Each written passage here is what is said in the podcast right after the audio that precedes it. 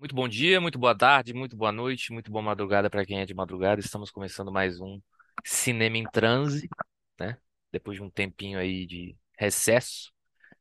E estamos com um episódio bastante especial, com uma temática que eu gosto bastante, e que é a preservação audiovisual. E temos aqui o famoso Cine Limite, né?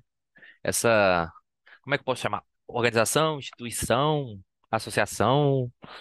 Hein, Matheus? Como é que eu posso chamar? Organização sem fins lucrativos.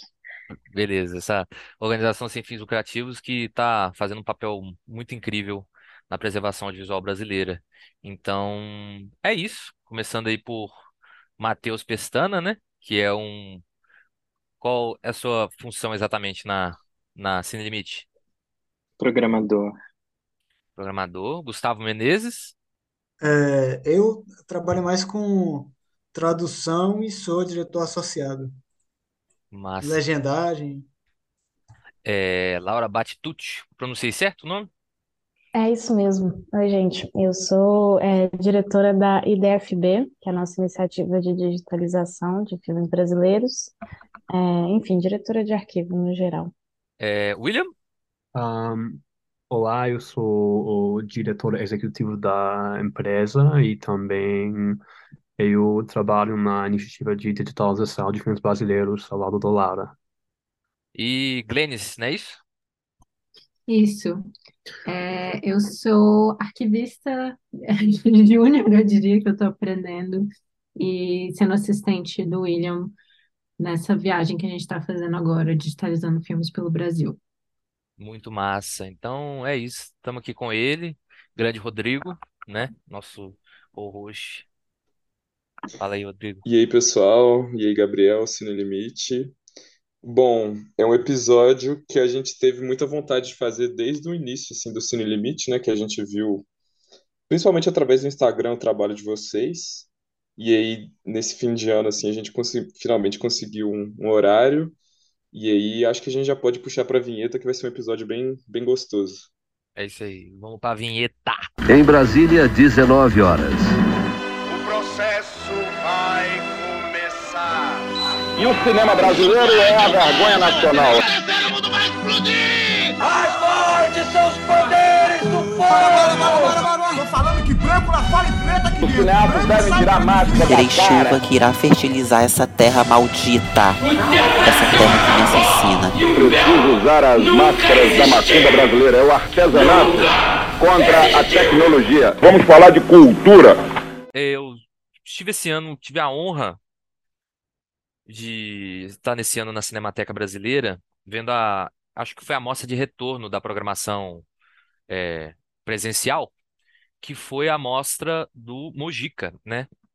Com alguns filmes em 35, outros do arquivo digital, e foi espetacular, porque eu, infelizmente, consegui pegar o último filme, mas felizmente foi um momento mágico, assim, porque foi o, a exibição do Reencarnação do Demônio, em 35, com uma palestra é, que os, os presentes eram Paulo Sacramento, que estava digitalizando, né, remasterizando, eu acho, digitalizando, enfim, é, oito filmes do Mojica, se não me engano, é, o biógrafo do Mojica e um, o Denison, que era o, trabalhou na assistência com ele, é um diretor que eu amo hoje. E ouvimos bastante sobre, sobre lei de incentivo. O filho do Mojica estava na plateia, ele falou com a gente sobre uma lei que, se não me engano, ia acontecer há pouco tempo, menos de 10 anos, e ela simplesmente voltou para a revisão e não, e não, não deram mais notícias sobre ela, ela simplesmente ficou congelada, enfim. E eu não tenho formação em preservação, né?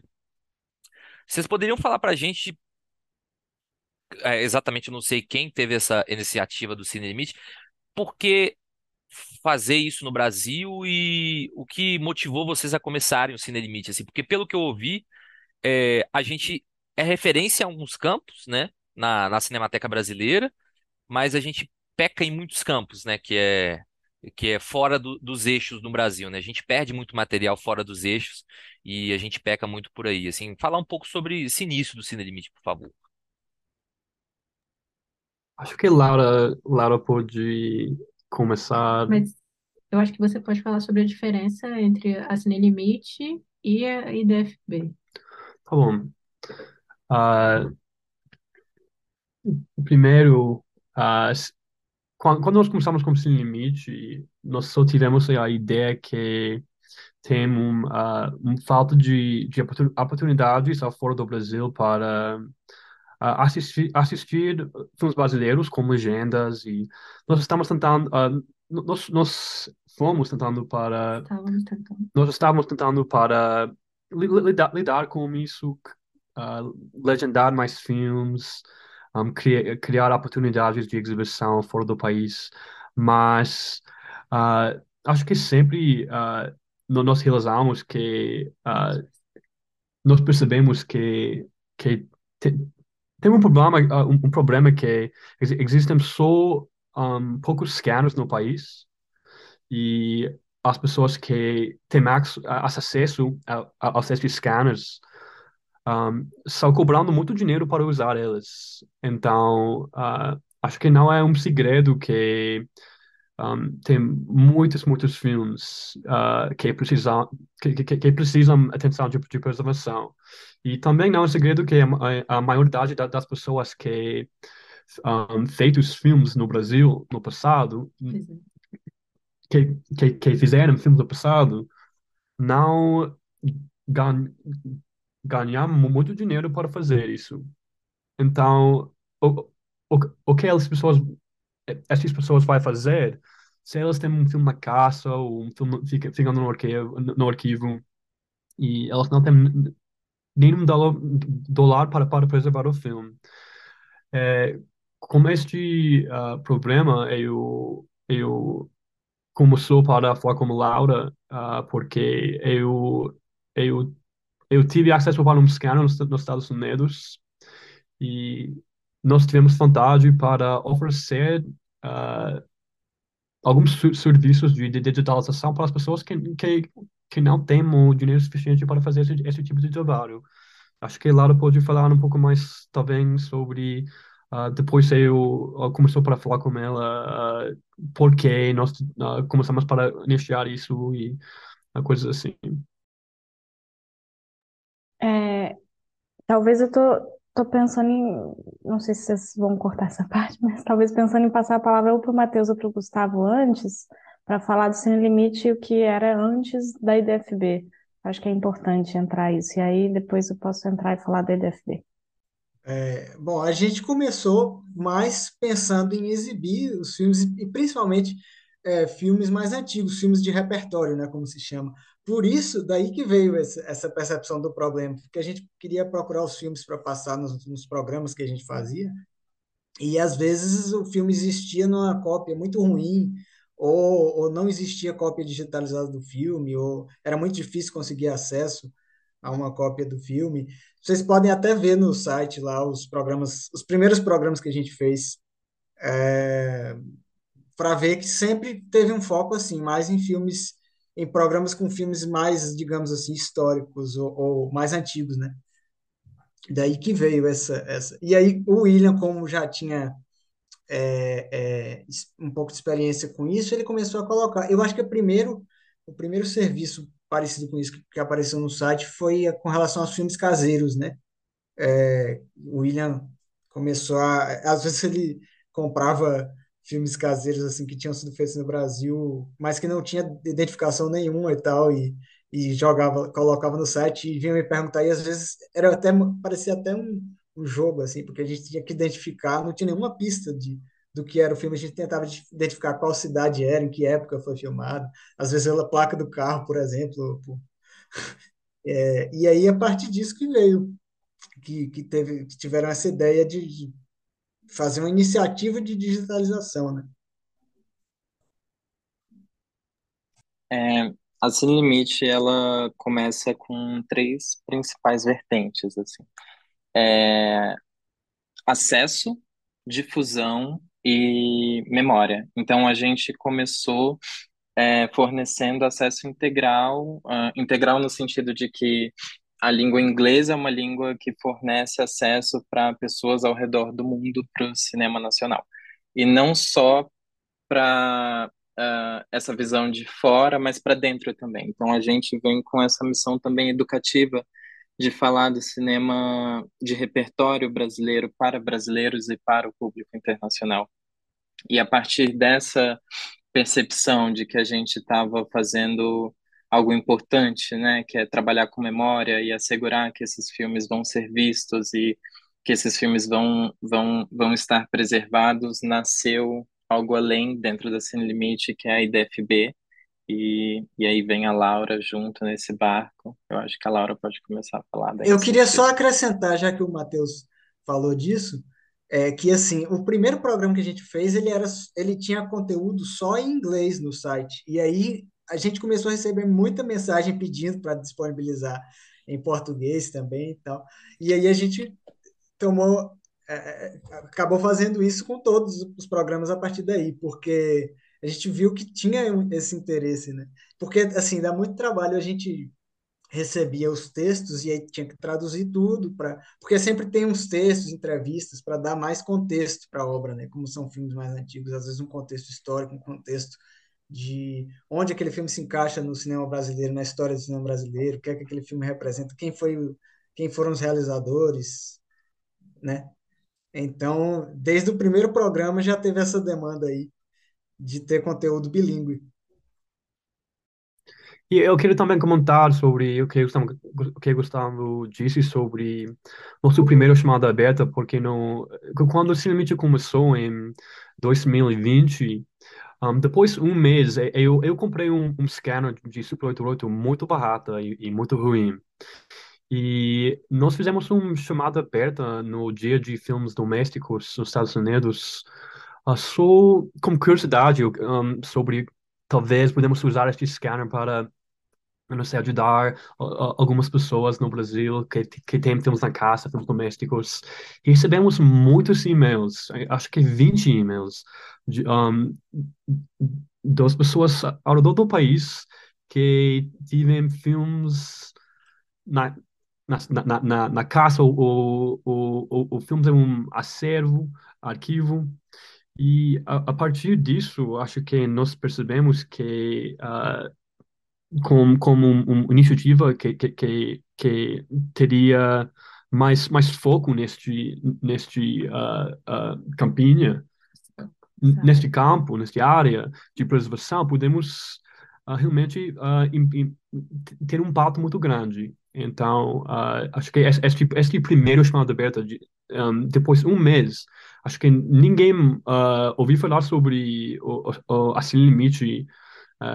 Uh, nós, nós tivemos 100 seguidores no, no, no, em nossos uh, redes, redes sociais e, e, recebemos tantos e-mails sobre é, precisamos de ajuda com o meu coração na casa. Uh, então, uh, essa é uma boa indicação, essa foi uma boa, boa indicação para nós que um, em dois anos depois ou no futuro podemos começar com, com preservação com, com, com mais foco. Laura, você ia comentar, né? Acho. Aham. É, deixa eu entrar rapidinho aqui, só para dizer então, quando eu entrei, que eu entrei no final de 2021, é, que a convite do William, é, eu trabalho com preservação já, já tem algum tempo, e o William me chamou, é, já acompanhava o Sem Limite e tal, e, eu, e, e acho que todo mundo que, que já tentou organizar qualquer iniciativa de exibição no Brasil vai perceber que existe esse problema de que você às vezes não acha os filmes para exibir, né? Se você quer fazer uma mostra de, de filmes brasileiros, ou se você quer mostrar no site, aí às vezes você acha, enfim, as cópias em qualidades ruins, né? Em 480p ou coisas assim, e coisas em vídeo, né? Muitas coisas que vieram diretamente transferidas do vídeo, então aconteceu ali né, um, tra um transfer de película para vídeo, depois alguém fez o transfer do vídeo para o digital e é só isso que se tem do, do filme, assim. Então, achei muito interessante o Cine Limite ter partido dessa iniciativa de exibição para uma iniciativa de preservação, porque fica óbvio que as pessoas perceberam que, de fato, existe essa, essa lacuna no Brasil, né? Existe essa lacuna de, de você ter que digitalizar filmes que eles não foram digitalizados ainda. E todos os países estão percebendo isso, assim. É, enfim, França, Portugal, todos esses países que têm uma cinemateca forte, eles já estão com uma iniciativa de digitalização já há um tempo, coisa federal, que envolve dinheiro público e tal, porque sabem que o acesso agora depende é, completamente da cópia digital do filme, né? Então, assim, eu acho que, que é interessante pensar no Cine Limite como isso da exibição indo para para preservação, porque a partir do momento que a gente digitaliza, claro que a gente gera vários, vários problemas, várias questões que a gente pode falar sobre isso depois, mas assim, é, essa digitalização em si já gera um maior acesso de obras que boa parte das pessoas não, não conhece, né? Então acho que isso é isso é o que é fundamental assim da iniciativa de, de digitalização. Essa é a nossa meta, assim, nossa meta é dar a conhecer esse tipo de coisa que não está exatamente dentro da, ah, dentro da, do cânone, né? Dentro do, do que já está estabelecido pelo cinema brasileiro. É, você quer entrar, Rodrigo? Eu já tô Eu cheio. quero, eu quero dar uma. Eu quero meio que puxar um pouco é, para um, um lado mais prático assim da questão, porque falando assim de uma visão bem pessoal, é, vocês comentaram que o Cine Limite começou em 2020 e foi muito impressionante para mim ver como em tão pouco tempo vocês conseguiram fazer é, muito trabalho em vários sentidos, assim, e, e vocês enquanto trabalho coletivo, que eu sei que vocês têm um contato muito grande com o campo crítico, o campo de curadoria, de tradução, é, por exemplo, as entrevistas que vocês já realizaram, acho um material riquíssimo. Então, os vídeo ensaios também, que é um, que é um material para gente que conversa um pouco assim sobre crítica, crítica de mídia, é um material é, relativamente escasso assim dentro do cinema brasileiro, na nossa visão, seja no YouTube, enfim. É, as exibições que vocês fizeram também de filmes é, internacionalmente, filmes brasileiros num- numa área internacional, re- restaurações, preservação, enfim. Eu fico pensando como é curioso esse projeto assim lançado em 2020, num período de governo Bolsonaro ainda, é, em que o, a questão do sucateamento da cultura ainda era uma era o, o ápice assim da pauta num período de curta de curta memória assim. E, e, e sempre foi um- uma curiosidade minha o que é um problema para vários de- várias dessas iniciativas principalmente estatais ou públicas que é o famoso problema do financiamento né? Tipo assim quem que vai dar dinheiro para a gente fazer esse serviço? Porque não é um serviço barato além de ter que ter uma expertise técnica envolve tempo envolve pessoas muito capacitadas, enfim, translado. E eu fiquei pensando assim, é, porque a gente estudou é, vocês assim também pelo site, também pelo que vocês já lançaram, e a gente sempre viu aquilo ali no, no- na aba ali do site de vocês de, de doação, assim. Aí é mais uma dúvida prática assim de como que funciona é, em certos níveis o financiamento de vocês, sendo uma organização sem fins lucrativos, é, qual tipo assim, qual é o papel da, do- das doações? Vocês se sustentam é, basicamente por si mesmo? Como é que funciona é, nesse sentido? E também é, no campo prático, queria saber também, porque é muito pouco tempo e muita, muita coisa que vocês já fizeram. Para dar uma dimensão assim do trabalho de vocês, vocês têm alguns números que vocês possam compartilhar, assim, de tipo assim, é, filmes e vídeos é, digitalizados, filmes restaurados. É, vamos manter só pelo menos nos filmes assim que vocês já tiveram contato. Eu sei que vocês estão fazendo uma peregrinação aí também pelo Brasil, com, com viagens pelo Nordeste, que a gente está vendo fotos e tal, estamos curiosos. Queria trazer um pouco pro, pro lado prático, assim, de números, é, ações de vocês. Ok. Ah, a primeira pergunta foi sobre fina- financiamento e acho que no, nossa situação de finan- fin- fin- financiamento mudou desde, desde o início. Mudou desde o início. Desde o início, mudou, mudou desde o início. Um, quando, quando nós começou, eh, começamos, eu, eu estava, eu estava trabalhando ah, em Nova York como um arquivista e eu, eu usei meio do meu dinheiro do trabalho para investir numa empresa isso foi nossa maneira de, de, de ter dinheiro. E uma coisa que ajudou-nos muito foi essa diferença entre a, a real e o, do, e, e o dólar, porque cada dólar que eu pagou foi um, times five? Vezes cinco. Vezes cinco. Então, isso ajudou-nos muito, porque uh, imagina para mim, para pagar 25 dólares, é, mais estou 100 reais para outra pessoa. E uh, se, se vocês vai falar com qualquer crítica, um, uh, ou, eu não sei, para pessoa que, que, que, que trabalha em, em, em, em discutindo sobre brasileiro, tem poucas oportunidades de, de ganhar dinheiro um, com isso. E foi uma prioridade um, de nós, desde o início, para oferecer uma coisa, uma coisa, o, o, o que nós temos para, para, para uma pessoa, para, para participar em, em nosso site, para contribuir, contribuir, contribuir nos nossos programas. E uh, desde, desde este início, uh, coisas como uh, doações ajudou, ajudou-nos muito, mas ainda, ainda foi poucos.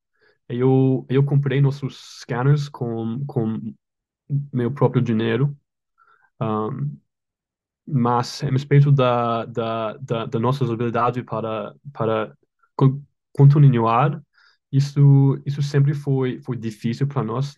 Nós temos pouco dinheiro para para, por exemplo, traba trabalhar no nosso site. Então, se vocês vai explorar nosso site, vocês, vocês vai ver, ver muitos problemas. Um, e isso é o resultado que, que nós não temos nenhuma pessoa para ajudar-nos com nossos, um, ou lidando com ou, editando do, do site, também com mídias sociais. E estamos usando o pouco, o pouco dinheiro que, que, que temos de uh, doações e o, o, o, o dinheiro que eu ganhei quando trabalhando em Nova York um, uh, para pagar tradutores, para pagar para estudantes se, se a cineasta um, está pedindo dinheiro.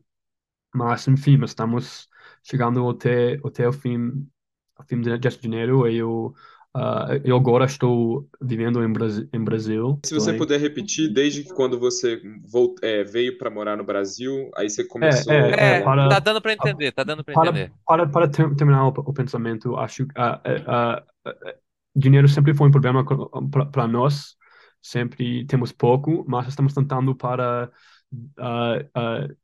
colocar dinheiro no, nos mãos das, das críticos, dos, dos programadores, uh, dos tradutores, porque não tem outros, uh, não tem muitas maneiras que, que, que, que, que existem para para essas pessoas para, para ganhar dinheiro trabalhando em, em cultura hoje. E, e eu, eu, durante o início do, do, do pergunto sobre um, esta época de, de Bolsonaro, acho que este, este foi uma, uma coisa importante para nós, porque estamos começando quando, quando o, o dinheiro uh, uh, está Está is gone, está. Foi embora. Estava lá. Quando, quando o dinheiro não, não estava lá. Então, isso foi importante. Um, e, uh, mas agora estamos. É, precisamos lidar com este problema com, como qualquer outra organização ou, ou pessoa e esperamos que podemos talvez ganhar editais, coisas assim, mas é, até agora estamos usando o que, o que nós temos para, para sobreviver e, e agora estamos uh, em, uh, em, frente, em frente da enfrentando a realidade um pouquinho. E, e talvez Matheus ou Gustavo podem também discutir isso um, um pouquinho. É, só complementando a fala do William, a Cine Limite nasce no período em que a Cinemateca está fechada e os trabalhadores da Cinemateca perdem os seus empregos. Assim. Então, sempre fez muito sentido para a gente discutir é, com que as pessoas que estivessem trabalhando conosco, que viessem junto dessas mostras, que viessem nas nossas programações, sejam críticos, sejam jovens cineastas, sejam pessoas consolidadas, que elas fossem pagas. É, e sempre foi um esforço muito grande que é, tentar trazer fundos para esse limite. A gente não tem, de fato, um grande apoio, assim, e é, como somos uma, uma organização jovem um, e a, a IDFB é uma iniciativa jovem, a gente ainda não tinha idade jurídica para entrar em um edital ou buscar fundos de alguma forma. Então, os nossos últimos dois anos de vida aí foi trabalhando muito duro por amor mesmo. Assim, cada um, é, cada integrante desse limite tem o seu outro emprego para tentar se sustentar e se manter e tentar manter esse limite também. É, então é, é, também um reflexo uh, do apoio que iniciativas de preservação audiovisual nunca tiveram no Brasil. E tem também a parte da pergunta do Rodrigo sobre os números, né? Que como é que está sendo isso? Assim, vocês já têm uma relação de, de, de projetos, né? Finalizados e planos para 2023? É, para falar um pouco de números, eu acho que é bom começar com algumas coisas que a gente fez antes da, da digitalização viajante. O projeto, o William agora com a com, com a Glenis, eles estão carregando o projeto da digitalização viajante, que é, enfim, ir em cada cidade do, do país, em várias cidades do país, né? Não em cada, que seria bem difícil.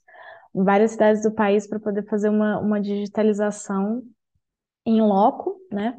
Mas antes disso, a gente estava tentando fazer uma digitalização em que as pessoas enviavam os filmes para a gente nos Estados Unidos, né, para o William, que estava lá, com o scanner, e a gente fazia essa digitalização em 35 e, e 16. Foi quando a gente lançou a IDFB que a gente lançou esse projeto. E aí, dentro dessa primeira, desse primeiro projeto, a gente chegou a finalizar alguns filmes, alguns ainda estão em processo, como o William foi para o Brasil no momento, a gente não está conseguindo usar o scanner que está nos Estados Unidos, né?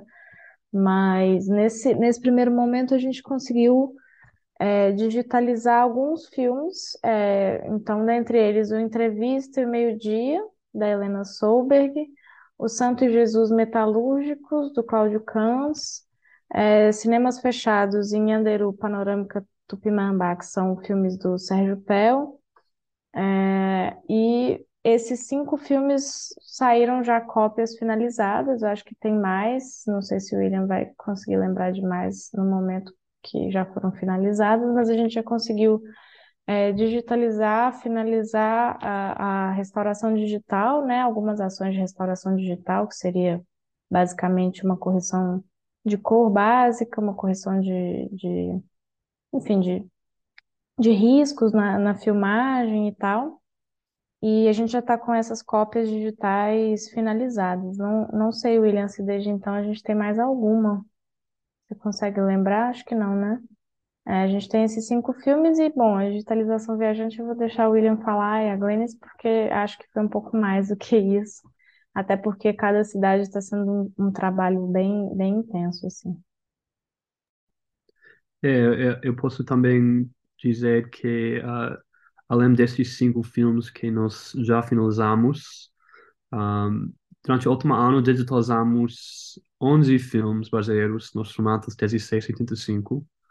E uh, também Lara pode falar, talvez pode falar um pouco, pouquinho mais sobre este processo de, de um, uh, obtendo os filmes nos Estados Unidos, porque esse foi um desafio muito grande, um, sempre um, porque todos, é, porque cada filme foi, foi digitalizado em Nova York.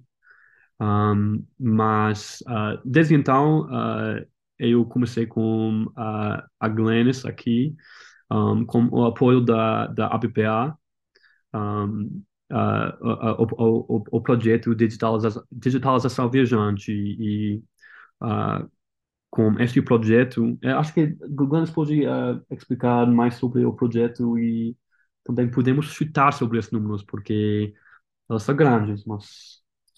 Então, a digitalização viajante é, é esse projeto itinerante em que nós estamos indo para diferentes estados brasileiros e o Distrito Federal para digitalizar filmes. É, alguns estados a gente abriu uma chamada aberta e em outros estados a gente foi com alguns projetos é, direcionados já. E a partir também do que a gente descobriu, né, por, por exemplo, na chamada aberta aqui em Brasília, a gente também foi direcionado para outros projetos. Então, a gente começou aqui em Brasília, daqui a gente foi para Recife, porque quando a gente tinha ido para Recife em julho, a gente tinha estado com a diretora Kátia Mezel, e na casa dela nós encontramos alguns filmes em Super 8. Então, a gente voltou para Recife por isso, a gente foi para Paraíba, porque o William tem é, parte do, do, da tese de, de mestrado dele, da dissertação de mestrado dele, foi sobre é, o NUDOC, que é um núcleo de, de documentários, que, é, que começou nos anos, no final dos anos 70, começo dos anos 80, na Paraíba. É, e a gente foi para Teresina, porque em Brasília nós digitalizamos um filme da diretora da Cibiapina, que é uma que era professora da UNB, foi minha professora, e ela tem é, esse filme foi feito como parte de um coletivo, então nós fomos atrás dos outros filmes do coletivo em Teresina, e aí agora na próxima parte da nossa viagem nós vamos para o Rio e para São Paulo. E a respeito dos números, até agora uh, nós, nós digitalizamos uh, quase uh, 200 filmes em Super 88 e estamos ach, uh, um, achando um, que no final do projeto, uh, depois São Paulo, provavelmente vai ser mais de 300 filmes Super 88 que nós já digitalizamos. Então, os números são grandes e temos novos problemas agora, porque a respeito desse um, assunto de, de, de financiamento, um, uh, precisamos uh, ajudar para fazer a pós-produção destes filmes. Não é uma coisa tão simples para, para completar o, o restauração digital. Um, e também para, para preservar estes filmes, porque temos tantos arquivos digitais agora e arquivos grandes. É, então, esta é uma responsabilidade, uma responsabilidade muito grande e estamos muito felizes que estamos colaborando um, com a BPA um, com isso uh, e arquivistas incríveis em lugares diferentes para ajudar-nos. E Lara também tem parte da BPA um, para ajudar-nos com, com este problema, mas uh, os números são grandes e complexos, como o projeto Ursim, quando estamos disponibilizando os serviços de digitalização para este formato pequeno que as pessoas tem qualquer pessoa pode ter uma uma uma registro incrível na casa ou um cineasta pode ter uma uma obra, obra de arte um, uh, interessante também na casa tipicamente to, todos os filmes estão na casa uh, então é os números até agora uh, acho que 211 filmes e até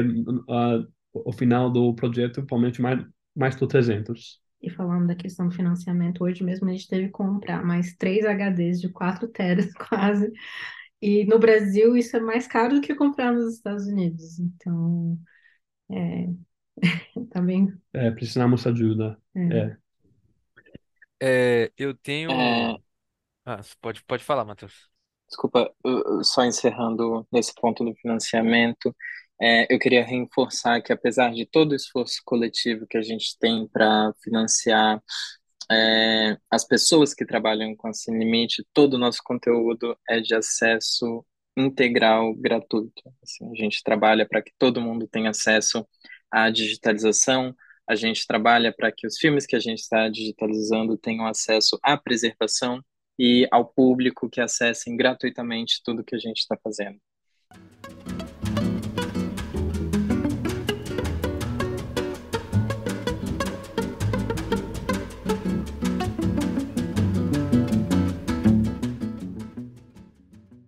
Eu, eu tenho.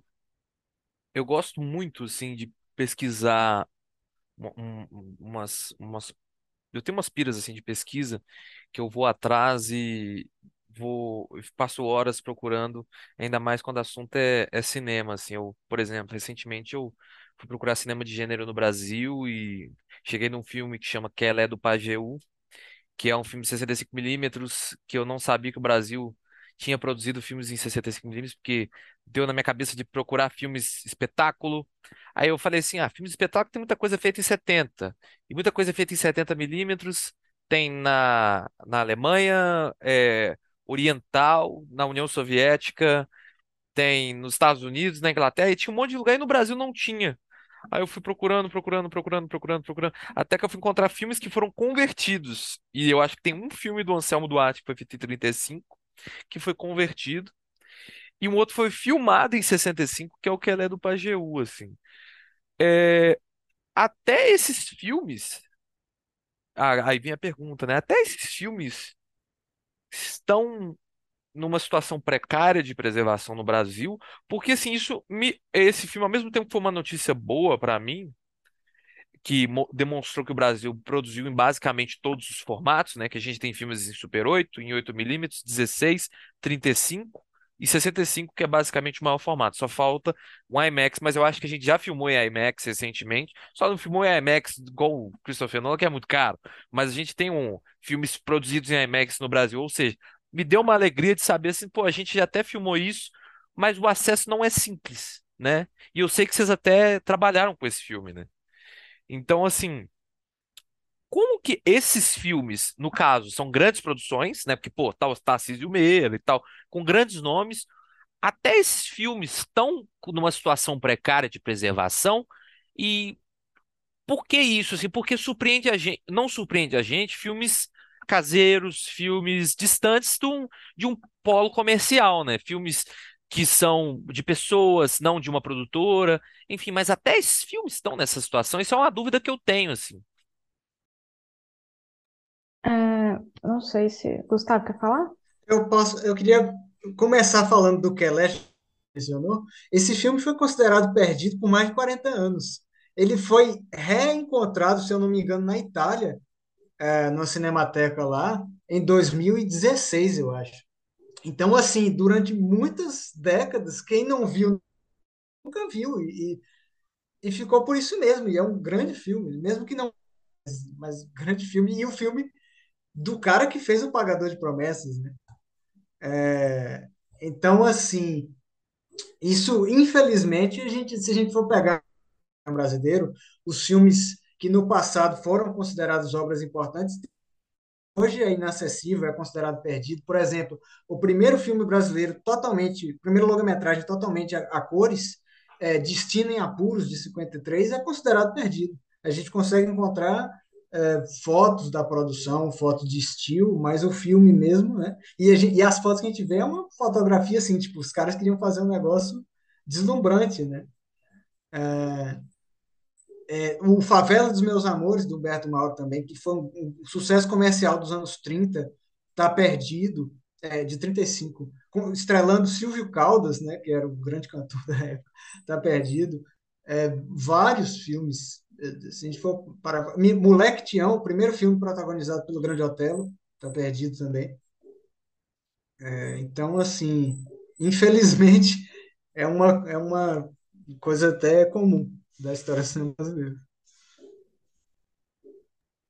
É, bom, só, só complementando com essa perspectiva da preservação, realmente, primeira coisa que você tem que pensar é o que, que é uma obra estar preservada ou não, né? É, e aí eu acho que é a questão inicial. Eu acho que uma coisa que a gente aprende é que nada nunca realmente está preservado, está tudo sempre em, em preservação, né? Então, é, se algo chegou até a gente, não significa que vai chegar até a geração que vai vir e as próximas gerações que virão. Mas, sim, o estado de preservação de boa parte das obras do cinema brasileiro é precário, isso é uma coisa que difere o Brasil de outros países, até porque, enfim, não só por conta da questão financeira, mas também porque o Brasil é um país muito quente, né? E isso é muito ruim no sentido de preservação de filmes, porque não se eles não forem acondicionados nas, nas condições adequadas de temperatura e umidade, eles vão entrar no estado de, de enfim, de, de decaimento e tal. Então, o, o fato é que, sim, isso é um problema, com, inclusive com obras grandes é, do nosso, do nosso cinema, assim. Eu acho que a, a, a luta ali da Cinemateca Brasileira, e aí a, a história da Cinemateca Brasileira é muito importante dentro disso, porque foi feito, né, enfim, como uma iniciativa também de cinéfilos, né? A Cinemateca Brasileira nasceu com, com Paulo Emílio Salles Gomes, com, com esse, com esse povo. E aí é, a, começou a ganhar força, eles começaram a enviar pessoas para fora do Brasil para aprender um pouco mais sobre preservação, e nos anos 80 se transformou numa instituição é, já com, com bastante conhecimento, e, enfim, depois foi para a sede lá que está hoje, né? Mas, ao mesmo tempo, a gente tem que pensar que, que a Cinemateca Brasileira às vezes concentra muito produções do Sudeste, né? E produções também que, que são, enfim, consideradas pelo cânone como as produções, as maiores produções do Brasil. É, mas, ao mesmo tempo, essa, concentração também cria um problema, porque qualquer problema que venha acontecer ali na Cinemateca Brasileira, né, problemas de, de incêndio, que já aconteceram várias vezes, problemas outros, ameaça exatamente isso. É, to, todos os filmes do Glauber Rocha estão lá, todos os filmes de outros cineastas estão lá, então, assim, eles estão concentrados numa única instituição. E isso também é outro problema em relação à preservação, assim. É, ao mesmo tempo, a gente tem iniciativas incríveis de restauração, assim, que vão aparecendo e pipocando individualmente. Ao mesmo tempo, também isso não é necessariamente bom, porque, né, depende de um, vamos supor, que alguém resolva restaurar, como aconteceu recentemente, Deus e o Diabo na Terra do Sol, que é um filme que já tinha sido, já tinha passado por uma restauração 2K e agora passou por uma restauração 4K, que foi a última cópia digital que foi criada, né? Isso pode, enfim, fazer com que a gente só passe o resto da vida restaurando o Glauber Rocha, que é incrível, tá bom, mas assim, e os outros cineastas e as outras, é, enfim, as outras cinematografias que, que existem no cinema brasileiro. O que eu acho incrível, assim, do que, que né, para puxar um pouco a sardinha para o nosso lado, do que, que a gente está fazendo é é isso que a gente acaba, a gente não tem muito critério, assim, a gente não fala, ah, ou a gente só vai restaurar o cinemão, a gente só vai restaurar, não, porque se a gente ficar por isso, a gente não, a gente vai passar a fazer as, as coisas que as pessoas sempre fizeram, entendeu? Então, acho que a nossa iniciativa mesmo vem disso, assim, existem coisas que não, ninguém sabe que existe, e só, isso só existe porque realmente é, a gente tem uma concentração muito grande, tanto do cânone quanto de instituições. Acho que é, que é isso que eu queria dizer em relação a isso. Massa demais, assim, ouvir isso, porque a gente pensa que tem, tem uma, uma. A gente tem uma ideia quando a gente vai na, na Cinemateca que agora voltou ao normal entre grandes aspas, né? Quando a gente vê lá funcionando, as pessoas lá, mas é isso que você falou, é um recorte assim. Mesmo depois de tudo que passou, de tudo que, que a pandemia passou, mesmo lá sendo uma referência, é, e é uma referência muito boa, até me emocionei vendo o vídeo de retorno quando eu estava lá. São pessoas incríveis que trabalham lá, forçando isso. É um recorte mesmo.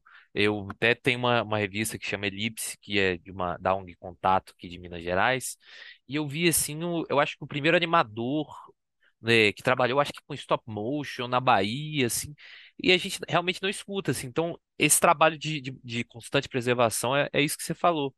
É, a manutenção, né, da história, porque senão a história vai ficar só na mão de poucos. Isso é bem massa que vocês estão fazendo, assim, é, dando essa, se, se eu puder mais só, amplo. Pode falar.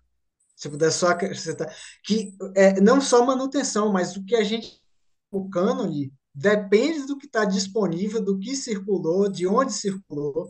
É, eu lembrei aqui, enquanto vocês estavam falando, tem um filme brasileiro dos anos 50, chamado A Estrada, do Oswaldo Sampaio, que ele foi mandado para a Rússia por algum motivo na época e dublado em russo, reeditado, e ele é um clássico lá, ele é considerado um clássico lá, e por aqui, tipo, praticamente o filme não existe. Ele, ele eu consegui assistir porque eu achei um VHS RIP de um programa que passou na TV Cultura, sacou? É, mas, assim, é muito é muito, eu não quero não gosto de usar essa palavra, mas é muito aleatório, sabe? Às vezes o que é que fica disponível, o que é, que é considerado uh, cânone no mundo inteiro. Então, assim, se a gente parar para pensar quantos filmes clássicos, sei lá, teve um filme do Fritz Lang mesmo que foi achado na, numa cinemateca na Argentina, tipo, 10 anos atrás, que era considerado perdido, né? Então, assim, e com, e com intertítulos em português. Então, muito tem muita sorte, tem muito, muita aleatoriedade envolvida, né? No que hoje a gente considera os melhores filmes, os piores. Por isso que eu acho que não, não tem um reporte só assim de ah, os cineastas badalados, os filmes históricos.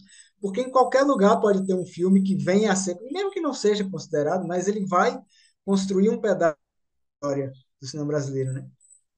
Vai ajudar a, a mostrar onde a gente estava naquela, naquele ponto ali. Eu concordo que tem muita ale- aleatoriedade, mas ao mesmo tempo, eu acho que a gente pode mencionar vários desses pequenos casos, esses, essas, essa- esses ocorridos, assim, mas no geral a gente tem que, né, considerar que no final das contas tem uma grande concentração de filmes do Sudeste, filmes dirigidos por homens, filmes dirigidos por pessoas, é, por pessoas hétero que acabam é, tendo uma, uma preservação, né, muito diferente do que, por exemplo, os filmes que a gente assiste, que a gente restaurou agora na Paraíba, os filmes, filmes LGBTQI+, é, feitos em João Pessoa, nos anos 80, que, que, que são parte da história do cinema brasileiro, são parte da história é, LGBT do país e que praticamente não aparecem em livro nenhum, em, em, estudo nenhum, e que a maioria das pessoas não consegue ver, porque as cópias que a gente tem disponíveis são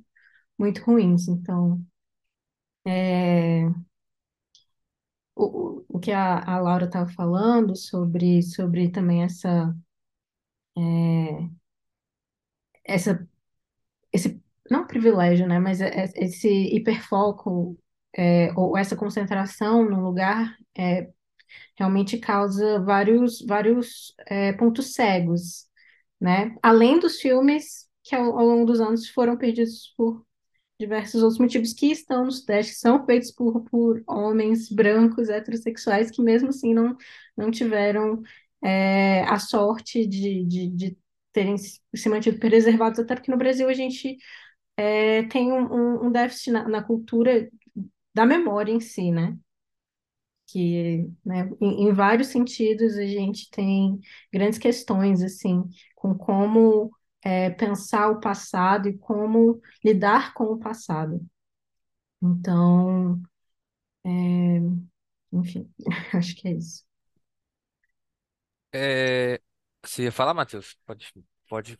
Eu ia só apontar que nesse, nesse sentido de é, redescobertas, né, desses pontos cegos, a gente vai tendo acesso ao que deveria também estar disponível para montar o cânone brasileiro fora do Sudeste, sabe? Então, a Glennis acabou de citar é, um movimento de estudantes gays que queriam fazer filmes sobre a sua sexualidade na Paraíba no início dos anos 80, sabe? Por que, que a gente não está discutindo isso?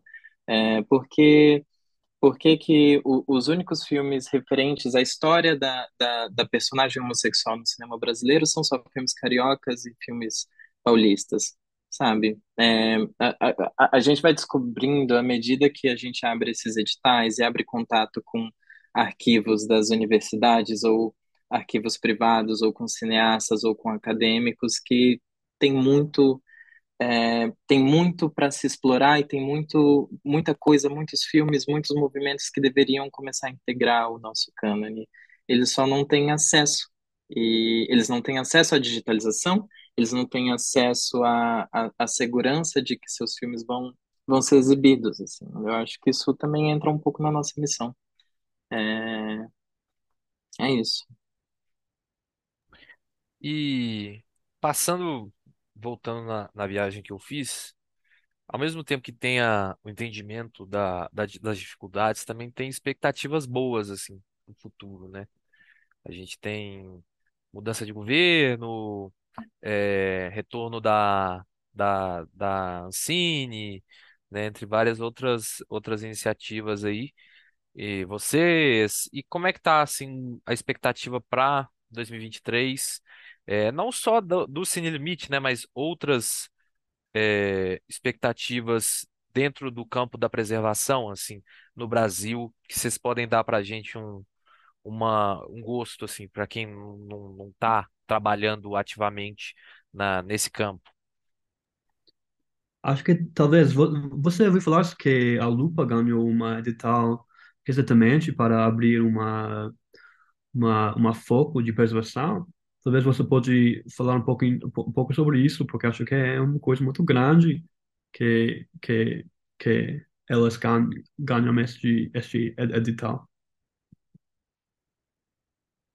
Não ouvi, não. É, acho Lupa, que Lupa, o, Lupa é, o, o Lupa é, é um, é um laboratório que tem na UF, em Niterói. E aí eles ganharam um edital para abrir uma escola de digitalização, uma escola de, enfim, de, é, de, de trabalho com, enfim, cópias digitais. E acho que é, é interessante isso, pensar na, na formação de, de arquivistas mesmo, né?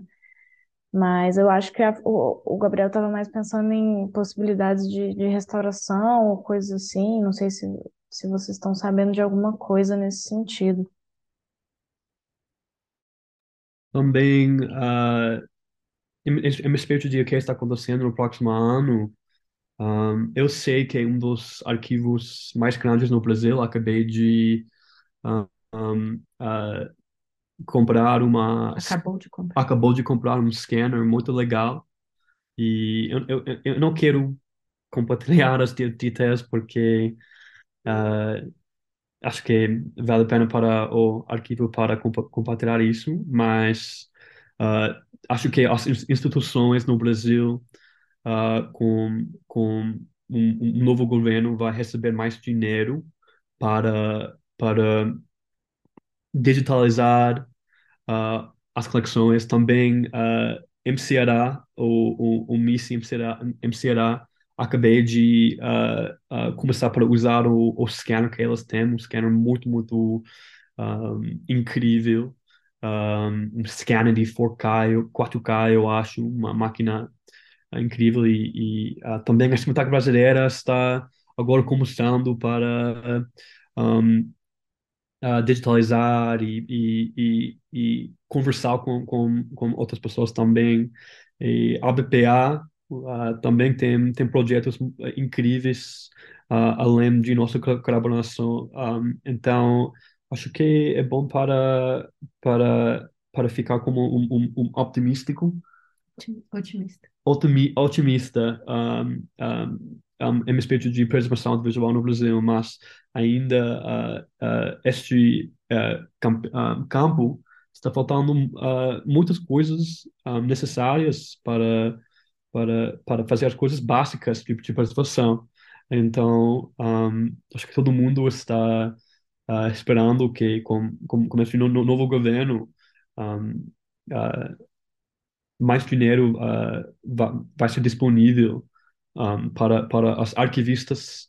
E, e o- os arquivos que, que têm esta responsabilidade muito grande de preservação a história a história de audiovisual no, no Brasil. Um, e é, enfim com, com, com prospectos futuras uh, de, preservação acho que é isso. Um, ah, com, com Sem Limite e com, com, com nossos projetos, acho que é, temos 300 filmes para, para um, fazer pós-produção e também para, para achar maneiras para lançar esses filmes para o público. Então, ah, claro que ah, todo mundo aqui está planejando novos programas, mas também ah, acho que temos alguns filmes incríveis que eh, as pessoas nunca ouvi falar um, os, os títulos no passado e esses filmes nunca foram dis disponíveis digitalmente, que vai ser disponível agora novas cópias 2K e 4K. Então, um, temos planos para um, disponibilizar esses filmes para o nosso site, em programas, também para colaborar com instituições e cinemas, ah, para ah, também ah, dar ci- cinéfilos a, a, a oportunidade, cinéfilos para a, a, oportunidade para assistir esses filmes na, na, na, na tela grande.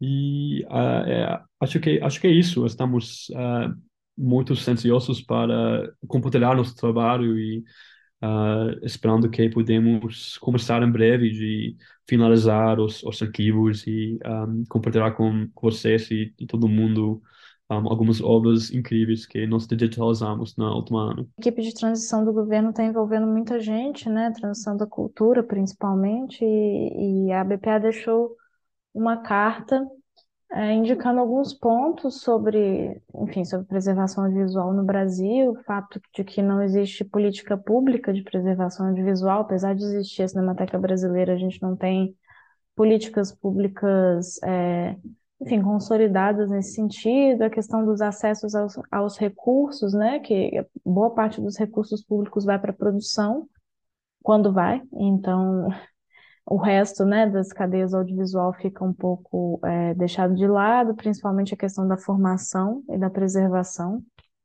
É, enfim, e alguns outros pontos é, importantíssimos nesse sentido da preservação que, que eu acho que é interessante. Não sei se vocês podem deixar o link em algum lugar e tal, mas eu vou, vou mandar o link aqui para vocês no chat. pode ser interessante para as pessoas entenderem o, o, cenário atual do que está sendo, enfim, do que é a preservação atualmente no Brasil e o que, enfim, a gente deseja, né, uma certa utopia de futuro aí para esse campo. Eu queria puxar assim para duas coisas que eu acho interessantes, assim, principalmente porque uma das ideias que alguns convidados assim que a gente já trocou ideia aqui no, no podcast e a gente entre si, eu, Gabriel, equipe, é, é a ideia também da da crítica enquanto uma espécie de preservação também, né? Uma constante um, um constante reforço, um, um constante material de interesse público, um constante material que possa atrair foco para algum filme ou cineasta ou movimento que, de certo modo, não chamaria atenção por si próprio, enfim. E eu acho muito interessante como é, os projetos lançados por vocês, os filmes restaurados e lançados no site são sempre acompanhados de críticas, assim, de alguém capacitado e que entende do assunto. Eu acho isso bem massa para para esses dois aspectos, tanto da preservação material, né, do filme, preservação imagética e da preservação intelectual, assim, eu acho muito importante. Mas é, me veio uma coisa, assim, também, que vocês, fazendo o trabalho que fazem, assim, recentemente, é, eu fico pensando na existência de alguns acervos, assim, de certa forma até conhecidos do público cinéfilo brasileiro, assim. Por exemplo, eu, eu e o Gabriel, a gente sempre troca ideia sobre esse assunto. O Vladimir Carvalho, por exemplo, que tem um acervo muito recheado em Brasília e que vira e mexe sai alguma reportagem falando da dificuldade dele de encontrar algum algum receptor para esse material, algum preservador. É, tem a Alice Gonzaga também, que é herdeira do, do Ademar Gonzaga da Cinédia, que é um material assim, de extrema riqueza para o cinema brasileiro. É, recentemente, é, em conversas assim com o pessoal que a gente conhece, porque o Gabriel é de Contagem e eu moro aqui em Belo Horizonte, é, a gente teve contato, principalmente por a gente ter estudado cinema na PUC, com o passado é, do cinema belo-horizontino, assim. Então, a gente consegue dimensionar a partir do momento que a gente sabe que a nossa faculdade, que é a PUC, antigamente era, era é, a Universidade Católica de Minas Gerais, teve o primeiro curso de graduação em cinema do Brasil, fundado em 62. E aí a gente conhece, por exemplo, a Isabela, que está fazendo um trabalho sobre a Rosa Antunha, e que a Débora Butrucci está tá participando também da, da preservação do filme Rosa Rosai dela. Eu, eu formei agora tendo estudado o Padre Massotti, que foi um dos grandes idealizadores da Escola de Cinema de Belo Horizonte, cujo material ainda está tá procurando espaço, assim, está procurando movimento, está apodrecendo assim nos porões dos antigos alunos. Então, eu queria saber assim o foco de vocês nesse, nesse sentido, assim, de saber da existência desses desses materiais já de conhecimento público que estão em situação precária e que precisam de valorização. Se eu não me engano, vocês já tiveram algum contato com, com Vladimir Carvalho? É, em que pé que isso anda? É, enfim, eu, eu dei uma devagada assim, mas queria saber como é que é, é a postura de vocês diante desses acervos já conhecidos e que precisam de uma atenção especial também. Para responder a primeira pergunta, na verdade eu vou trazer, é, porque eu, eu entrei no, na Sem Limite mais recentemente que todo mundo, mas é, tudo que eu estava falando antes dos pontos cegos veio muito da minha experiência no Verberenas, que foi um, um site, uma revista online sobre cinema, que foi criado por mim e outras é, jovens realizadoras de Brasília, é, quando a gente estava se formando na UNB. E a partir começou como um blog, depois a gente começou a fazer curadorias de cineclube, fazer críticas e, e participar de, de, de júris, e, e depois é, Amanda Devusky e a Letícia Bispo entraram na, no, no mundo acadêmico também, e, e eventualmente a gente conseguiu um edital para fazer exibições de filmes, que a gente também é, publicava a, as revistas, então é, a gente foi percebendo ao longo desse, desse percurso como é todo um ecossistema que é formado por estar tá, é, ligado não só né, à realização do filme, é, mas também em quem valida esses filmes. Né? Então, a, a, crítica valida esses filmes, ou a academia valida esses filmes, mas como é que esses filmes chegam às pessoas? Ah, através da curadoria. Ah, mas como chegam os curadores? Ah, primeiro, preciso que esses filmes primeiro sejam sequer vistos, existam cópias, aí a gente entra na parte da preservação. Então, está tudo muito interligado e é um ecossistema que precisa assim de, de, de uma atenção de, de vários lugares assim para continuar acontecendo. Então, é, quando se pergunta assim, ah, o que que vocês pensam sobre é, sobre a preservação de, de, de, um acervo específico, eu fico pensando assim que é, que é muito necessário ter uma, uma, riqueza maior de pessoas fazendo esse trabalho, porque a gente não tem como dar conta de tudo, né? É, e eu acho que o Cine Limite está faz, tá fazendo um trabalho muito incrível, assim, de, de, de, em várias frentes, mas ao mesmo tempo, é isso, os nossos recursos estão, estão em, são mínimos e, e a gente, é, eu não sei o que, que você tem pensado, assim, sobre esses acervos importantes específicos.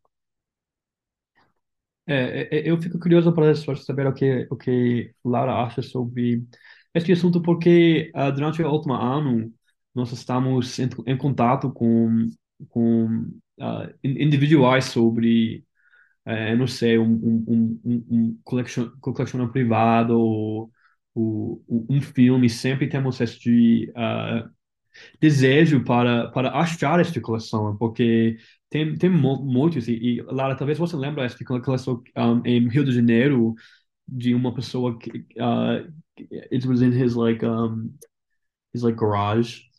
Na garagem dele. Na garagem dele. Uh, eu não sei se você lembra dessa coleção, Laura, mas... Uh, é, é de César... Ah, esqueci o nome. Edson Baptista? Não. Não, não. Não sei. É, você está dizendo ah. da, da, coleção que eu estava trabalhando no Lupa, não? Não, não, não, não, não, mostro, mostro. Ah, tá, ok. Mas, é, é, enfim, acho que eh, tem, tem tantos uh, uh, coleções privadas e, e, e assim, assim, é assim diferente do que uma uma coleção do, do um cineasta que que é cineasta tem, tem uma casa, mas uma uma uma pessoa que que que é uma colecionador que ele levou tantos filmes da, do estado, em um lugar, por exemplo, em, uh, em, quando nós começamos, ah, digitalizamos, digitalizamos Viajante, uh, nós estamos, estamos tentando para ir a Brasília, mas também Goiânia. E nós não tivemos sucesso para ir a Goiânia. E por causa disso, foi uma pessoa, eu esqueci o nome dele, mas basicamente todos os filmes um, MC88 e outros formatos que foram feitos um, durante 600 até 800 ficam com uma pessoa e essa pessoa é, só duas pessoas têm contato dele e é, é uma pessoa difícil. É, ele, ele não está ele não, não tá aberto para considerar compartilhando os aqui os, os filmes e, e digitalizamos e essa, essa não é uma uma uma situação um, uh, how é, é, rare. Rara. Rara. Uh, isso está acontecendo com, com frequência, especialmente uh, durante esse processo de, de viajar pelo país e, e, e conhecer uh, colecionadores em estados diferentes. É, as pessoas às vezes não têm uma confiança, não sabem quem a gente nós, quem nós somos, então tem toda uma questão de nos conhecer. Aí tem uma indicação de alguém que é de confiança deles para a gente poder em outro lugar passar o, o, o contato. Tem toda uma construção de relação mesmo, assim. E, enfim, é, é, é- como eu estava falando, é, é um, é um leque de coisas que a gente precisa que a gente precisa lidar. E eu fico pensando nessa questão do esses acervos importantes que o Rodrigo mencionou e esses acervos que a gente está descobrindo que nunca foram, que nunca foram, nem, nem, nem se sabia da existência deles e como é que a gente coloca numa, num- numa hierarquia, né, do quais são os mais importantes, quais são as nossas as nossas prioridades. A gente, eu acho que a gente não tem colocado muito umas prior- prioridades, a gente tem seguido é, esse, esses relacionamentos que a gente vai construindo porque essa rede de, de, de, de, de, a- de, de afetos mesmo também é, é uma forma que, que a gente tem acesso aos filmes. É, então, eu acho que é isso. É, talvez Lara ou Gustavo tenham alguma coisa para dizer Acho que só, só para complementar, é, eu sou de BH também, e inclusive saudades, mas para falar um pouco dos acervos de Belo Horizonte, assim, eu vou colocar aqui um link no chat que eu acho que é legal, que é um acervo em 35 milímetros que tá, que tá perdido lá no Maleta. É, na verdade, ele tá lá no Maleta até hoje, né? Tá numa sala no Maleta. E é, enfim, é uma história do- de, um, de um arquivista que se chama Alexandre Pimenta e tem, enfim, muita vontade de salvar esse, esse, esse acervo, que, enfim, é, é da Minas Filme, né? Que era uma produtora é, do José Cota. Enfim, essas histórias, a gente está em toda esquina, na verdade, assim, tô falando de BH só para dar um exemplo, porque vocês falaram sobre isso, mas do que a gente sabe é mesmo a ponta do iceberg, assim, dos acervos que, que precisam. O, o Vladimir Carvalho, a gente chegou a entrar, William, a gente chegou a entrar em contato com o Vladimir Carvalho? Sim, o, o Gustavo Sim, tem né? uma relacionamento muito forte com ele e também conhecemos o acervo dele. É Uhum, incrível. uhum. O negócio mesmo é ter esse tempo e ter não só o tempo, mas enfim, ter a disponibilidade de, de parar na cidade, conseguir fazer a digitalização e, e o, o, o scanner que o William está carregando agora é um scanner de 8 e Super 8. Então ele não faz é, 16 e 35, que são também, enfim, boa parte das bitolas, que são as bitolas maiores, comerciais, né? Que são as bitolas mais comuns que a gente encontra no cinema comercial. O cinema amador foi mais feito em, em 8, Super 8 e 16, que é o que, enfim, às vezes a gente encontra em- em- com pequenos cineastas, cineastas independentes e tudo mais. Enfim, é isso, é mais uma questão mesmo de que a gente não consegue abarcar tudo e, e talvez essa coisa da, da, da regionalização dos arquivos seja muito importante. Minas Gerais tem o MIS, né? O MIS de BH, por exemplo, e, e tem, enfim, o- outros arquivos, e eu acho que é muito importante que esses arquivos recebam também atenção e, e cuidado e dinheiro, porque é isso que é necessário para você ter um arquivo de filmes funcional, e, e- e um arquivo de filmes funcional, ele não está com o filme na gaveta, né? Ele está proporcionando acesso constante a esses filmes. Então, acho que é, é, é muito difícil isso. A Cinemateca Brasileira e a Cinemateca do MAN, até onde eu sei, são os principais arquivos do Brasil que conseguem fazer uma programação, né? Que conseguem exibir. Tem a Cinemateca Capitólio em Porto Alegre também. Mas outros arquivos, às vezes, não têm essa, essa grana, essa, essa condição de exibir, né? Os filmes, que eu acho que é boa parte do, do trabalho que eles deveriam fazer também. Sim. Não, pode falar. Não, eu só ia acrescentar que eu acho que uma parte interessante do trabalho é, foi quando a gente esteve em João Pessoa, que a gente trabalhou é, de forma muito próxima com na universidade. É, é isso, a gente não vai ter condições de, de no país inteiro, embora a gente queira muito, se alguém quiser nos financiar para a gente ir para todos os estados e os arquivos em todos os estados a gente aceita. Mas uma coisa muito interessante lá foi poder ensinar é, professores e alunos como mexer no scanner.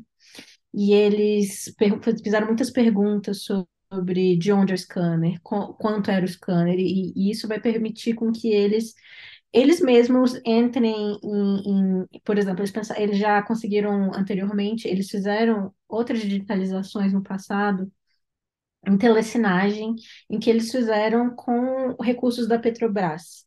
Então, isso é, é, é uma possibilidade, novamente, a gente espera com essa, essa transição de governo, e, e eu acho que é, é isso acrescenta mais um- um- uma, uma camada, né, a todas aquele, aquelas funções que eu estava falando, que também é, é essa função de, de, de, de- educação mesmo, de, de é, pro- proporcionar um- uma profissionalização ou então um, um, uma, um conhecimento técnico que vai possibilitar que, que esses que outros lugares adquiram esse- esses esses esses scanners e sejam operados em diferentes estados do país, enfim.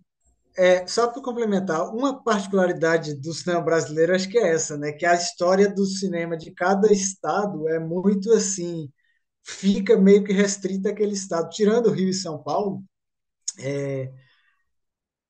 que não conhece, é, algum, tem alguns filmes de cada estado que se- a história do cinema de cada estado fica restrita aos, aos pesquisadores da a gente começou a ter umas iniciativas de, de fazer cinemas, fo- é, programas focados em, em- no cinema de cada estado, e eu me surpreendi totalmente. Por exemplo, a gente fez o, o programa do cinema é, capixaba,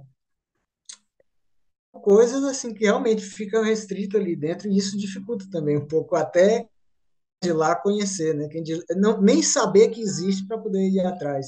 É, eu acho que isso é um- uma coisa importante também. Que gente, inclusive, é, para, digamos assim, esse- nesse processo do que é cânone, né, de reinserir no cânone, tem filmes que foram exibidos comercialmente na época de lançamento, a, a, a crítica, sei lá, foram mal recebidos e nunca. Então, muitas vezes, um filme é, vira clássico quando ele feito por outra geração, né? E muitos filmes brasileiros não têm essa chance. Você falou um pouco aí do como preservação. É, se você pegar filmes, por exemplo, o Mineira da Carmen Santos, que ela levou 10 anos fazendo, se você pegar os textos da época, é tipo todo mundo falando mal, inclusive ela estava demorando para fazer o filme. E, assim, eu, eu nunca consegui assistir, o filme está disponível em algum lugar, mas ao que me parece é um, um filme pelo menos pelo valor histórico dele, pelo tamanho dessa empreitada, né? Então, assim, isso é uma coisa que, que o cinema, os países do mundo, é, às vezes precisam desse tipo de procedimento para poder refazer seus, reentender o que são seus clássicos, né, do cânone, e o Brasil, o Brasil às vezes não tem essa chance tanto assim. É, qual que é o nome do filme da Carmen Santos? Porque cortou na. Confidência, Confidência Mineira. É, é tipo um épico, sabe, sobre E uma coisa rápida também, voltando para Vladimir Carvalho, acho que é, é, é bom para notar que a história do cinema brasileiro é, é, é além dos filmes. Se vocês vão conhecer o, o, o espaço que o Vladimir Carvalho tem, é, é, não está filmes em 1665 que está lá na casa dele. Está cartazes, câmeras, fotos e coisas moviolas. assim. Amor. Ah, Sim, a, a, a moviola que o, o Glauber Rocha fez uh, em anos e usar para 30 anos e Joaquim Pedro para, para fazer Macunaíma. Então, essas coisas, ah, dar desafios para as instituições. Como, como você vai preservar um, um, um câmera? Como você vai preservar um cartaz? E especialmente se este cartaz E o que é preservar, né? A gente tem uma foto disso. É preservar. É, é, é, se, se, se estes, estes materiais ficam não só para o, o Rio de Janeiro, perto do um, um, as instituições mais grandes, talvez talvez este câmera incrível que, não sei, Vladimir Carvalho usa em Paraíba para fazer os, os primeiros curtas dele, talvez este câmera vai ficar em Paraíba. Então, o, o, o, o que é a resposta para, o que, que é a resolução para preservar esses materiais? Então, Uh, essas coleções po podem ser além dos filmes e, e quando elas têm uh, uh, estes, estes coisas matérias e memora memorabilia é, é um, um, novo desafio para para preservar esses materiais e é, esse é um de desafio e acho que é um dos razões por causa de um, Vladimir está tendo problemas para um, obter apoio para preservar e, e também aceitar o, o, o, o espaço e também o acervo que ele tem. E falando sobre o que é preservação, eu acho que é uma coisa importante a gente mencionar também sobre quando a gente digitaliza os filmes, a gente tem falado muito com os realizadores que muitas das cores, por exemplo, dos filmes já não tá mais na película, né? E, e o que que, o que que significa preservar? Que nem, a, que nem a Laura falou, tá tudo em preservação mas a gente não pode considerar aquilo preservado para sempre e, de certa forma, já está perdido, porque o material original onde foi impresso aquele filme, ele não tem mais as, cores originais dele. E mesmo que a gente tenha acesso ao diretor, ele e, ele possa falar, é, ele vai ele vai provavelmente dirigir o William na, na, na pós-produção e falar, ah, eu quero isso dessa forma, daquela forma. Muito, muito provavelmente não vai ser exatamente como era quando o filme foi exibido 40 anos atrás vai ser uma nova, é, vão ser novas decisões que o, o, William, junto com esse diretor, vai tomar, ou que o William vai ter que tomar sozinho, caso, caso seja um diretor que já tenha morrido. Né? Então, o que, que é, é preservação aí? Eu acho que é uma, uma questão aí também para deixar. Eu queria só puxar dois assuntos. Assim, eu acho que, tipo, a gente já já está direcionando um pouco para o final também, mas é, é impressionante que, como a Glennis falou, assim, como fica complicado é, tá nesse campo quando é muito defasado também a, o incentivo ao estudo disso. A gente que vem do, do campo universitário do cinema não teve nenhum contato. O Gabriel pode falar se ele teve assim, mas com tanto com preservação dos nossos filmes, seja filmes de exercícios, assim, sabe? Guardar no HD, é, ter uma, uma mínima responsabilidade com, com a história daquilo, seja com, com o histórico de preservação brasileiro, assim, de cuidados. E só para continuar um pouco também no que o William falou sobre o acervo do Vladimir Carvalho, aqui em Belo Horizonte também é, é o palco do, do SEC, né, que é o Centro de Estudos Cinematográficos, que foi um dos maiores cineclubes brasileiros, e que também é, era filiado à revista de cinema, que foi uma das maiores revistas de cinema, de crítica de cinema do Brasil, nos anos 50 e 60. E hoje o acervo do SEC é mantido pelo Vitor Hugo de Almeida, que é um produto, foi um produto, é um produtor, né, é, cultural, produziu filmes como O Homem do Corpo Fechado, do Schubert Magalhães, é, fica próximo ao Maleta, que a Laura mencionou, fica na casa do jornalista, num, num quarto, num fundinho de uma casa, que era um sindicato dos jornalistas, e lá a gente tem é, prêmios do Festival de Brasília, por exemplo, a gente tem cartazes do, do primeiro Festival de Cinema de Belo Horizonte, que aconteceu em 1968 e que não teve continuidade por conta da ditadura. A gente tem em, em, em, em arquivo físico, né, em físico, as edições de todas as revistas de cinema que foi tipo assim, um, é, é muito cânone, é muito cinemão, assim, mas para um nível de comparação, o Glauber Rocha passou em Belo Horizonte na tentativa de, de impulsionar o cinema novo pela crítica da revista de cinema, assim. Além de, de uma biblioteca imensa com primeiras edições de filmes raríssimos, DVDs, fitas VHS, filmes de cineastas como é, Maurício Gomes Leite, que nunca foram digitalizados, às vezes foram telecinados, assim. Eu acho muito importante também desviar o foco não desviar o foco, né, mas ser uma coisa mais contemplativa para esses materiais que às vezes são, são ignorados. Assim, um, um cartaz é muito importante, às vezes, um prêmio, é, outros tipos de, de material, não necessariamente o fílmico, né?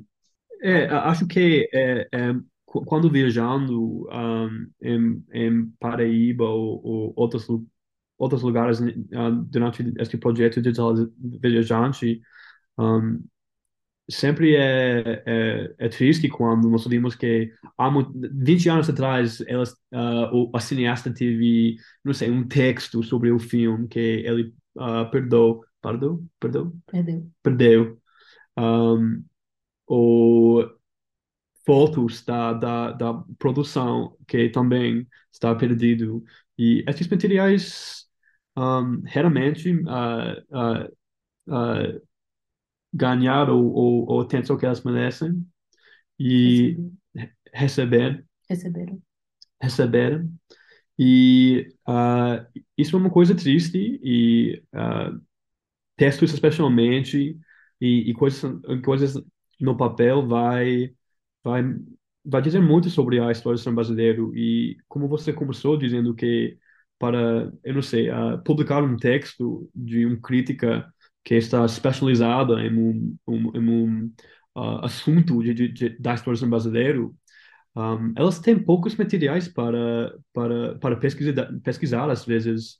E, e uh, especialmente uh, com os filmes que estamos digitalizando agora uh, não temos fotos do, do set não temos textos mas é, essas coisas existem no passado hoje em dia elas são perdidas então acho que é, é um espírito de preservação um, e eu não sei que é, que é, é, é a situação em, em Belo Horizonte mas parece o, o mesmo um, uh, essas coisas nunca um, ganharam a atenção que elas merecem. Mas se vocês, vocês vai dar uma olhada no, não sei se vocês conhecem o, a, a Sintaco do e, e, e, e tivemos a, a oportunidade para uh, ver o arquivo de, de, textos que elas têm é, é, bastante grande. Isso é bem difícil para um, catalogar e um, disponibilizar para o público em uma maneira um, que, que, que, vai ajudar-nos para, para fazer pesquisa. Então, esse é um, um grande desafio e, e acho que uh, este, este assunto merece atenção muito para, para ajudar-nos no futuro para, para, para fazer pesquisa em assuntos raros. Raros. Raros. Sim, a gente tinha, inclusive, a intenção, quando a gente começou a viagem, o William trouxe é, é, a câmera para a gente filmar e gravador para a gente entrevistar as pessoas, mas o nível, o, o, a carga de trabalho é tão grande de filme digitalizar que a gente não tem tempo. Então, seriam é, é, aquela coisa, a gente queria estar tá viajando com o time inteiro, porque às vezes eu penso que eu queria estar tá escrevendo sobre tudo que a gente está fazendo e eu não tenho tempo, eu não tenho energia mais para isso. O William está tentando ainda fazer os posts meio que um diário no, nas redes sociais para falar do que a gente fez por, a cada dia.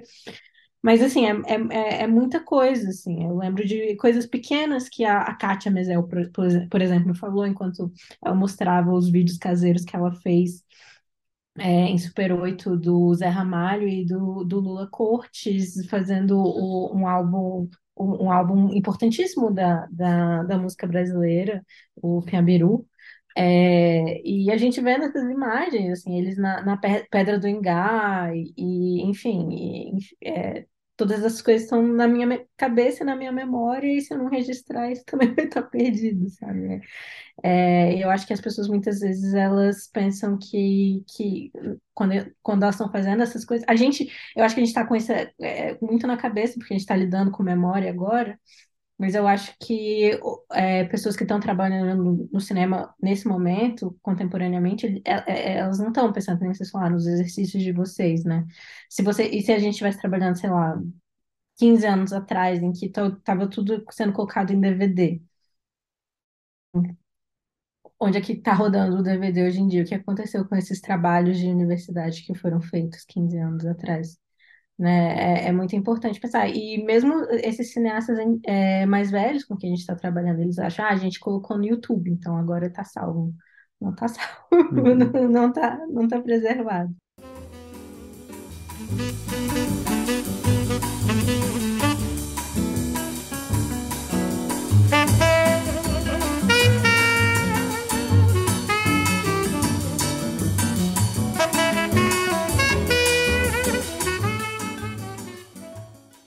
Eu acho que foi talvez um dos episódios mais interessantes, assim, mais, mais aguardados pra gente, que, que tem gosto por, pela temática de preservação e tem muito interesse, né? Porque não é uma, uma, uma área é, muito abordada no, publicamente muito, e, e talvez nem no nosso meio, assim, que a gente estuda cinema, eu produzo filmes e a gente fica a par desse desse desse espaço, né?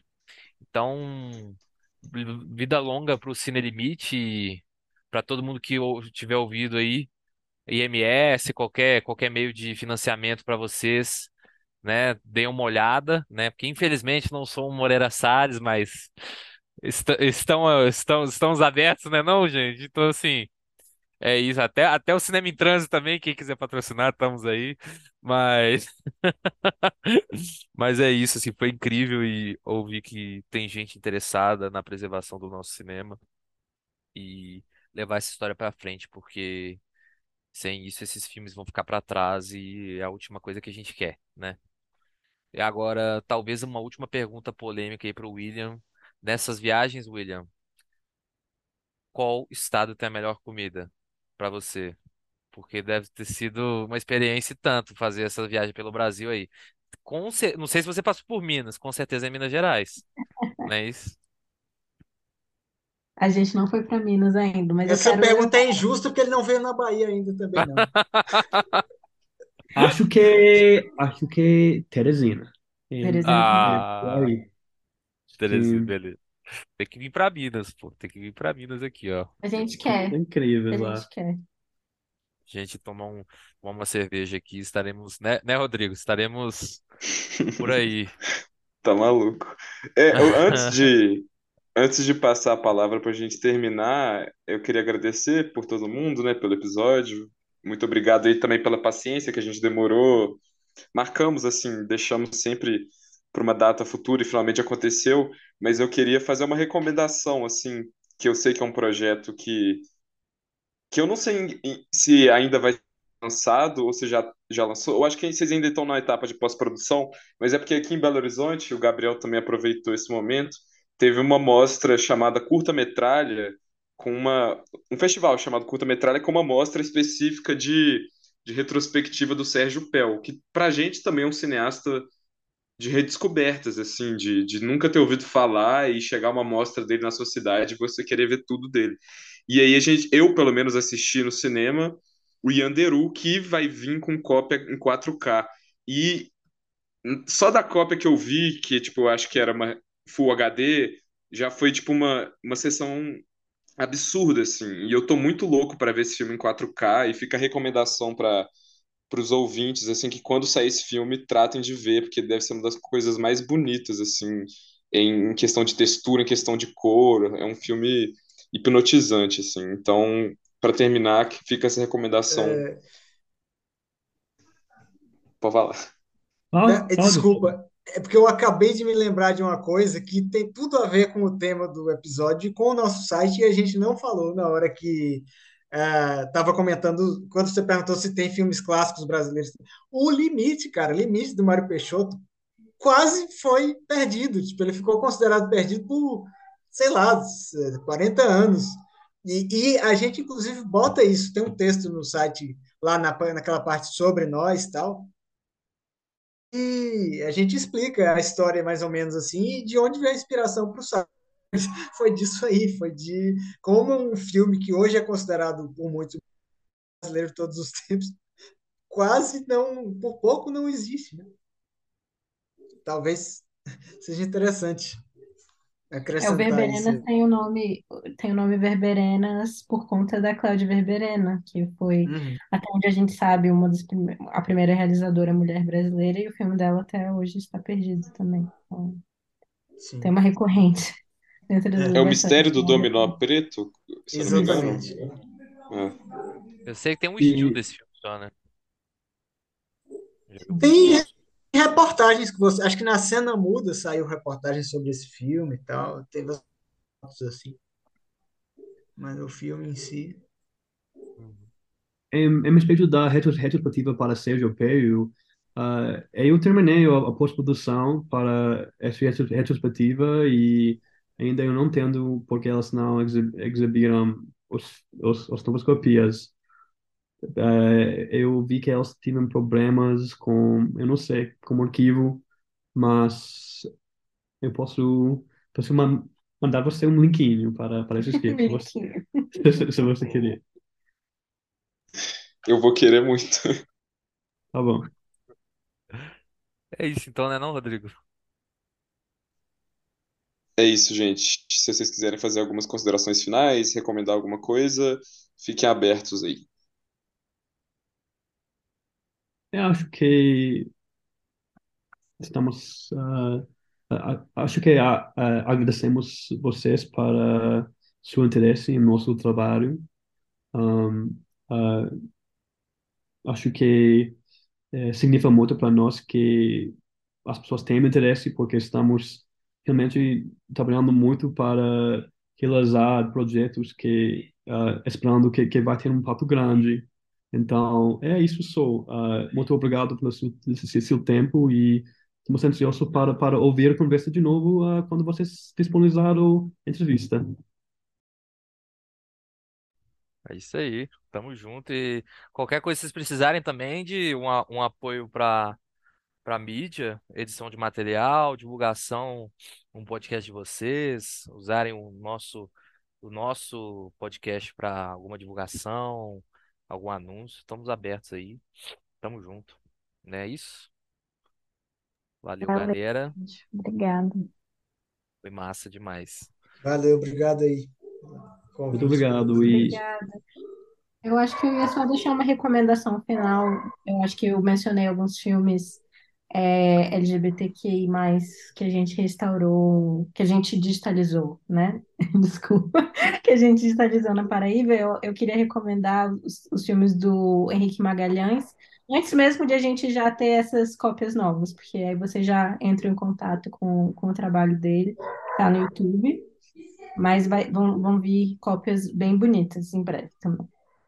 é, os filmes do, do- da, da Paraíba ah, realmente Pedro foi, Nunes também. foi incrível, incrível, bastante incrível e esses filmes ah, lidam com assuntos importantes ah, e com assuntos como ah, que, que, que mostra a, a, a, diversi, a diversidade que existe no nosso brasileiro. Então, estamos muito ansiosos para, para fazer mostras e, e completar o produção com esses filmes.